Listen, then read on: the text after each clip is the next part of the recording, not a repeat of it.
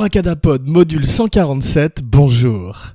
Aujourd'hui dans la série classique comédie d'Abracadapod, une des premières comédies dont nous parlions et une des meilleures, Some Like It Hot de Billy Wilder. Certains l'aiment chaud, 1959. Abracadapod a découvert, à l'occasion de cette émission, que c'est un remake. C'est le remake d'un film français qui s'appelait Fanfare d'amour, qui date de 1935 avec Fernand Gravé et Julien Carrette. Et euh, Également, il y a eu en 1951, donc huit ans avant euh, le film de Billy Wilder, un remake allemand qui s'appelait également Fanfare d'amour, Fanfares des Leben, je crois, et qui est le film dont se sont inspirés plus exactement Billy Wilder et son scénariste I. A.L. Diamond, qui, comme on l'a vu, a remplacé Brackett, Charles Brackett, qui était son scénariste pour les 13 premiers euh, plus grands films de sa carrière. Ensuite, il en ferait 11 avec euh, I et L. Diamond, qui signe avec lui euh, un de leurs chefs-d'œuvre, un des chefs-d'œuvre de la comédie, qui est Some Like It Hot. Aujourd'hui, Abracadapod, un podcast sur la magie de la comédie et la magie de Billy Wilder. Donc après Sunset Boulevard, nous retournons dans l'œuvre de Billy Wilder. Billy Wilder et Diamond ont du mal à trouver une copie du, scénario français du film original de 1935 qui a quasiment disparu.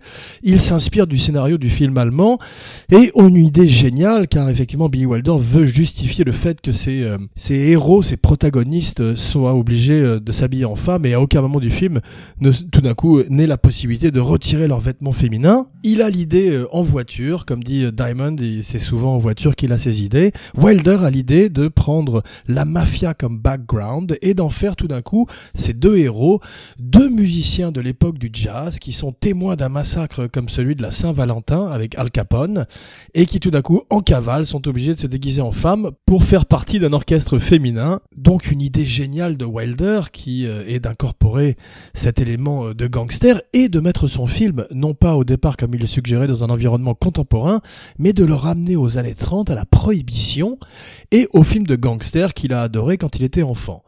Donc on va voir qu'il utilise beaucoup des grands acteurs, des grands gangsters de l'époque des années 30-40, en particulier George Raft, dont nous parlerons dans quelques instants. Mais tout d'abord, une publicité. Non, je déconne. Le film devait être tourné en couleur, puisqu'en 59 on tourne beaucoup déjà les films en couleur, certains films sont encore en noir et blanc. Le contrat de Marilyn Monroe, qui est l'actrice principale du film, la vraie star du film, bien que son rôle soit plus euh, mineur que celui de Jack Lemmon et Tony Curtis, exige euh, depuis quelques années que par contrat ces films soient en couleur. Billy Wilder fait des essais maquillage, des essais costumes euh, en couleur avec ses deux acteurs, Lemmon et Curtis, et se rend compte qu'ils ont l'air complètement quasiment cadavérique, il y a quelque chose de verdâtre dans leur visage. Il euh, dit lui-même qu'il ressemble à des ghouls. Il montre les rushs à Marilyn Monroe qui est d'accord et accepte de tourner le film en noir et blanc. Le fait de situer également le film dans les années 20 euh, ou en tous les cas à la fin des années 20 permet un peu plus une suspension de croyance, suspension of, of belief, que ces deux hommes soient des femmes, alors que peut-être dans les années 50 c'est plus difficile et de nos jours c'est quasiment impossible. On a vu que de Mrs. Doubtfire à Bosom Buddies à la télévision où Tom Hanks faisait ses débuts également dans un rôle de, travesti. Euh, c'est très compliqué de déguiser un homme en femme. Tootsie aussi également est un enfant de certains Lem Show, au même titre que Victor Victoria euh, du grand Blake Edwards un fils spirituel de Billy Wilder. Le noir et blanc date le film, bien sûr, mais il lui donne également un côté intemporel, un côté classique du cinéma. Comme disait Orson Welles, si vous voulez faire un chef-d'œuvre, tournez-le en noir et blanc, tournez votre film en noir et blanc. Et le fait que le film se passe euh, maintenant euh, en pleine prohibition fait que tout d'un coup, il est également inclassable car c'est un film des années 50 qui se passe dans les années 30. Le film, grâce au biais de la comédie, grâce à Billy Wilder, fait exploser également énormément de tabous à l'époque. C'est très risqué, comme on dit en anglais également. Le film est banni euh, au Kansas à sa sortie et a beaucoup de problèmes avec toutes les ligues euh, catholiques de l'époque et contribuerait finalement à apporter le dernier clou dans le cercueil de la censure du code Hayes, le fameux code Hayes qui, euh, qui euh, était euh, en vigueur à Hollywood depuis les années 20 et qui interdisait toute violence, toute sexualisation, tous les sujets tabous. Et tout d'un coup, Billy Wilder arrive et parle d'homosexualité, de travestisme, d'identité, de gender identity, sous euh, le biais de l'humour, mais ça fait très peur aux censeurs et ça fait très peur à la plupart des acteurs qu'ils songent à casté au départ. Billy Wilder, qui n'a que faire de la censure, qu'il a combattu à l'époque où il était co-scénariste de Lou Beach sur Ninochka, euh, décide de sortir son film sans euh, le code, sans le visa de censure du comité du code Hayes, et finalement il devient le code Hayes devient complètement obsolète et serait complètement changé par la suite jusqu'à finalement dans les années 80 et 70 adopter le R alors, quand Joe et Jerry, deux musiciens de jazz euh, qui ont du mal à booker des gigs, se retrouvent euh, à la rue, ils décident tout d'un coup de prendre une voiture pour se rendre dans l'Indiana euh, à un concert. Malheureusement, la voiture est dans un garage où ils assistent au massacre de la Saint-Valentin et tout d'un coup se retrouvent fugitifs de la mafia. Ils se réfugient dans un train et se font passer pour des femmes dans un orchestre de femmes de jazz dans lequel ils rencontrent Sugar Cane, Marilyn Monroe. Au départ, comme c'est euh, souvent, quasiment toujours le cas dans l'histoire du cinéma, Bracadapod, un podcast sur la magie du cinéma, Billy Wilder veut d'autres acteurs. Il pense à euh, Frank Sinatra pour jouer le rôle du personnage de Daphne, qui irait finalement à Jack Lemmon, et à Jerry Lewis pour jouer le personnage de Joe. Euh, Frank Sinatra est censé aller à un déjeuner où Wilder lui pitcherait et lui parlerait du script, il ne vient même pas, il ne serait pas question une seule seconde que Old Blue Eyes s'habille euh, en femme. C'est la même chose pour Jerry Lewis, ce sont des performeurs d'une autre époque, d'un autre temps, et tout d'un coup, Billy Wilder voit Tony Curtis sur le tournage de Houdini. Alors il a trouvé son leading man, il a trouvé son Joe qui deviendra sa Josephine, car il dit qu'il est euh, très beau et surtout qu'il est crédible en fils euh, des euh, huiles Shell, des pétroles Shell, puisque Tony Curtis dans le film a trois identités, celle de Joe, celle de Josephine et celle de Shell Oil Jr., dans lequel il imite Cary Grant. C'est drôle parce que Billy Wilder a toujours rêvé de, tourner avec Cary Grant, ça ne s'est malheureusement jamais présenté. Cary Grant la même année faisait, ou l'année précédente faisait La mort aux trousses, et Tony Curtis lui demande si euh, ça lui ferait plaisir qu'il imite Cary Grant dans toutes ces scènes de séduction avec Marilyn où il joue ce euh, fils de mania du pétrole, et euh, Billy Wilder accepte, Billy Wilder écoute son imitation de Cary Grant qui est très réussi et euh, il fait finalement toutes les, ces séquences euh, où il est habillé en yachtman en Cary Grant. Cary Grant voit le film et dit que mais ça ne ressemble pas du tout à son accent alors qu'effectivement il parle comme ça également dans la vie. Tony Curtis a permis à Billy Wilder de réaliser son rêve et de tourner avec Cary Grant. Danny Kaye ne veut pas s'habiller en femme non plus probablement et euh, donc Jack Lemmon est suggéré par Billy Wilder au studio, la Mirish Company, la Mirish Corporation qui ferait euh, les Panthères Roses en parlant de Blake Edwards et également qui avait fait en 67 dans la chaleur de la nuit, refuse, Jack Lemmon n'a pas assez la, la cote, mais quand Marilyn Monroe tout d'un coup entre dans le paysage, le studio accepte d'engager Jack Lemmon Tony Curtis et Marilyn Monroe. Alors au départ, il voulait Mitzi Gaynor, une actrice de l'époque, et tout d'un coup, Marilyn Monroe aimait euh, un intérêt pour le film. Elle a déjà tourné avec Billy Wilder dans 7 ans de réflexion, 7 ans auparavant d'ailleurs, il lui a fallu 7 ans de réflexion pour euh, en refaire un autre avec lui, et elle, euh, elle est intéressée. Au départ, elle veut pas le faire véritablement, puisqu'elle se dit qu'elle ne veut pas jouer une blonde idiote de plus, et surtout que son personnage, ou en tous les cas elle dans la vie, se rendrait compte immédiatement si deux hommes arrivaient vers elle habillés en femme. Son mari, à l'époque, Arthur Miller, l'écrivain, lui dit fais-le, tu vas gagner beaucoup d'argent. Et, il est, euh, et donc elle accepte pour l'argent. Elle demande à Mirich 10% du film, du gross, et euh, gagnerait près de 4 millions de dollars à l'époque avec le film, ce qui est une somme énorme. Et Arthur Miller serait très content. Il écrirait pour elle ensuite euh, Les Désaxés, spécial de Misfits, bientôt sur Abracadapod, le dernier film de Clark Gable, Montgomery Clift et Marilyn Monroe. Tony Curtis a le rôle. Jack Lemmon finit par avoir le rôle grâce euh, au fait que Marilyn Monroe accepte, ça balance le casting du film. Il joue également donc l'héritier de la famille Shell. Il y a une anecdote qu'Abracadapod aime bien sur Shell, c'est euh, dans le premier Robocop de Paul Verhoeven, un film qui a aucun rapport avec le film d'aujourd'hui. Euh, le robot surgit d'une station-service Shell euh, en feu qui vient d'exploser à la suite euh, d'une de ses aventures et le S a explosé et on voit Hell derrière lui. On dirait qu'il sort de l'enfer. Curieusement, la scène n'existe pas dans le film final. C'est une scène coupée au montage dont on peut voir des photos sur le net. Compagnie Shell n'a probablement pas permis d'utiliser son nom. Elle a permis d'utiliser à Billy Wilder, qui est très hot euh, à Hollywood après Sunset Boulevard, et qui revient avec une comédie qui est peut-être la meilleure de sa carrière. La Garçonnière est un grand film, mais c'est plus une dramédie, et Sunset Boulevard est un grand film d'horreur. When Billy Met Jack. Alors euh, une grande euh, une grande collaboration de l'histoire du cinéma, c'est Jack Lemmon et Billy Wilder. Ils se rencontrent à l'époque pour la première fois pour le film, Billy Wilder aime bien le travail de Jack Lemmon. Jack Lemmon est une jeune star montante et euh, tout d'un coup, Billy Wilder le rencontre dans un restaurant et lui demande à lui pitcher le film. En 60 secondes, Jack Lemmon est sous le charme euh, de l'accent allemand de Billy Wilder et du postulat du film, sachant à qui il a affaire et à quel grand metteur en scène il a affaire, quel grand metteur en scène est assis en face de lui. Il accepte immédiatement dans l'instant. Il est sous contrat, je crois, à l'époque avec la Paramount, mais euh, il arrive à en sortir pour faire ce film qui définirait sa carrière.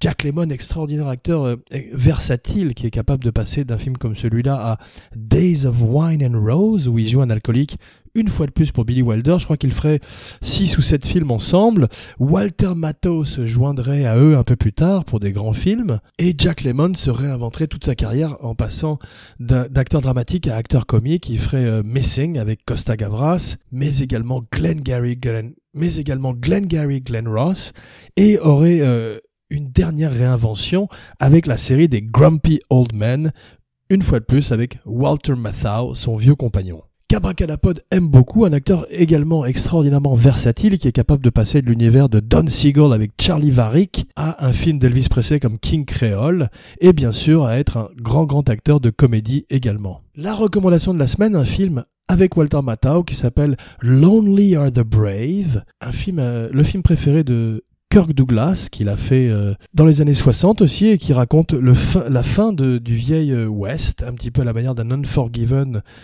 20 ans avant, ou à la manière de Coup de feu dans la Sierra de Sam Peckinpah. Le film Lonely Are the Brave met euh, Walter Matthau face à Kirk Douglas. Il y a également Gina Rollins qui est magnifique et George Kennedy.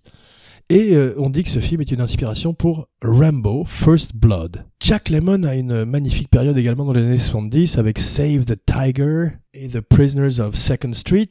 Et à la manière d'un Paul Newman, il n'a pas euh, raté sa sortie de carrière, il a été magnifique jusqu'au bout. Donc euh, bravo Jack Lemmon, respect Jack Lemmon, spécial Jack Lemmon, bientôt sur Abracadapod. Billy Wilder et I.A.L. Diamond ne s'attendent pas une seconde à avoir une star comme Marilyn Monroe. À l'époque, elle est au sommet de sa carrière et euh, son intérêt pour le film tout d'un coup euh, permet à Billy Wilder d'avoir beaucoup plus d'argent qu'il ne le pensait, de pouvoir dépasser également quasiment un demi million de dollars à cause de Marilyn Monroe. Euh, pour la plupart du temps, qui serait extrêmement en retard sur le plateau et qui aurait beaucoup de mal à se rappeler de ses répliques, en particulier les plus simples. Elle ferait près de 80 prises parfois. Billy Wilder choisit de tourner le film à San Diego, en Californie, car il pense que s'il il a Marilyn Monroe dans le même hôtel que tout le monde. Ça lui permettra de d'éviter tous les imprévus euh, qu'il y a avec elle. Elle est euh, malheureusement déjà addicte euh, aux médicaments et extrêmement stressée et troubled avec Arthur Miller. On voit qu'elle a du mal à se réveiller le matin, on la maquille encore endormie pour qu'elle soit à peu près présentable sur le plateau et très souvent Jack Lemmon et euh, Tony Curtis font des paris pour savoir combien de prises elle va faire pour arriver à sortir sa réplique. Ils sont, euh, ils souffrent beaucoup dans leur maquillage et dans leur costume, en particulier avec leurs talons aiguilles ou leurs chaussures, leurs chaussures à talons hauts, et euh, savent qu'ils doivent être bons à chacune, des prises, car Billy Wilder les prévient que il gardera celle où Marilyn est juste, peu importe leur performance à eux. Donc ils doivent être bons tout le temps, et Tony Curtis en souffrerait beaucoup à juste titre. Il dirait que embrasser Marilyn Monroe, c'est comme dans embrasser Hitler, même s'il a énormément de respect pour elle, pareil pour Billy Wilder, qui euh, dirait beaucoup de mal d'elle pendant très longtemps et finirait par changer complètement son fusil d'épaule à la fin de sa carrière et dire euh, que c'était euh, une véritable star et que pour quelqu'un qui ne savait pas ses répliques, elle amenait quelque chose d'absolument exceptionnel. Tony Curtis essaye des costumes des femmes avec Jack Lemmon ils n'aiment pas beaucoup les vêtements qu'on leur donne et euh, décident d'avoir le même tailleur que Marilyn Monroe, qui tout d'un coup fait les trois vêtements pour euh, les trois stars et dit à Tony Curtis et à Marilyn Monroe que Tony Curtis a un plus joli cul qu'elle. Alors elle est furieuse et elle euh, retire son chemisier et dit oui mais il a pas il a pas ça en montrant ses seins. Tony Curtis est très fan d'elle à partir de là. Et Abracadapod aussi. I knew I was going to go crazy at moments, and there were such moments, half a dozen moments. But you always tell yourself, I'm not married to her, right? And then you come home, you have no dinner, you take a sleeping pill, and you wake up in the morning and you start again. Ça, c'est Billy Wilder qui parle de Marilyn Monroe. Il euh, content de ne pas être marié avec elle et finalement accepterait euh, les 12 semaines, les 16 semaines, euh, avec les 4 semaines de dépassement, et tout le temps qu'il passerait avec elle, car c'est un, une des grandes performances du cinéma et une des meilleures performances de Marilyn Monroe, qui avait, comme le disait Billy Wilder, une vulgarité élégante et surtout un extraordinaire timing de comédie et savait toujours où était la, la vanne. Billy Wilder souffre également de la présence de Paula Strasberg sur le plateau, c'est la coach, l'acting coach de Marilyn Monroe. Elle la suit euh, depuis l'acteur studio de New York. Et euh, à chaque fois qu'elle lui fait un signe off caméra euh, pour lui dire que la prise ne met pas Marilyn à son avantage, Marilyn Monroe interrompt la prise d'elle-même et également demande à Arthur Miller son avis, ce qui rend Billy Wilder de plus en plus furieux. Marilyn est enceinte sur le film comme dans, je crois, The Misfits. Elle est un petit peu potelée d'ailleurs, c'est les standards de l'époque. Elle a euh, surtout une grande présence comique et euh, dans ses scènes plus dramatiques est capable de faire passer toute l'émotion. Billy Wilder a tellement souffert avec elle sur le moment qu'il ne l'inviterait pas à la fête de fin euh, du film, The Rap Party. Elle en souffrirait d'ailleurs, et lorsque dans la, par la suite dans la presse il continuerait à dire du mal d'elle, il dirait notoirement que son docteur lui a conseillé de, de ne plus faire ce genre de choses car il était trop riche et trop vieux elle finirait par téléphoner chez lui et laisser un message sur son répondeur pour sa femme, lui disant d'aller se faire foutre. Un petit peu ce qu'il avait dit à Louise B. Mayer quand il l'avait insulté au moment de la projection privée de Sunset Boulevard. Écoutez la spéciale Sunset Boulevard sur Abracadapod, un podcast sur la magie du cinéma. Share, rate, review, subscribe sur iTunes, Stitcher et SoundCloud. Merci. À votre bon cœur, monsieur, dame. Billy Wilder se réconcilie avec elle à la projection de la garçonnière, elle tombe dans ses bras, elle lui dit qu'elle est intéressée pour le rôle de Irma la Douce qui finalement irait à Shirley MacLaine car elle meurt trois ans après le film, en 1962 à l'âge de 36 ans. Tony Curtis dit qu'il l'avait senti, Hugh Hefner, qui est mort euh, l'année dernière, a demandé à être enterré à côté de Marilyn Monroe. Et euh, il y a un stand-up comédien américain qui a dit euh, c'est la première fois qu'il sera allongé à côté d'une femme de son âge. Jack Lemmon et Tony Curtis essaient les costumes. Jack Lemmon, tout de suite, pour le personnage de Daphne, part dans les aigus, sa, sa voix part dans le falsetto. Et il trouve ce personnage caricatural tout de suite. Tony Curtis comprend euh, très vite qu'il euh, faut qu'il trouve une autre couleur et s'inspire de sa maman et de Grace Kelly pour faire un personnage beaucoup plus posé qui est celui de Joe, Joséphine, tandis que Daphné est un petit peu plus excentrique. Tony Curtis a du mal à trouver la voix de son personnage. Il est doublé euh, dans le film quand il est en Joséphine avec un autre acteur.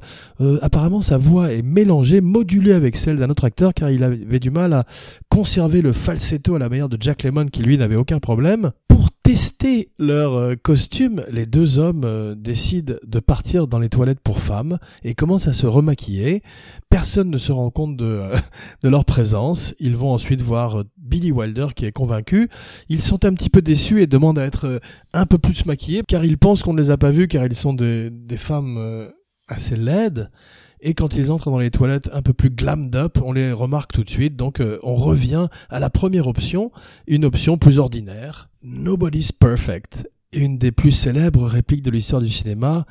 Jack Lemmon s'adresse à Joe Brown, un comique des années 20 et années 30, qu'Abracadapod aime beaucoup et que Billy Wilder sort de l'oubli pour le film. Cette réplique, Nobody's Perfect, ne devait pas être là euh, à l'arrivée.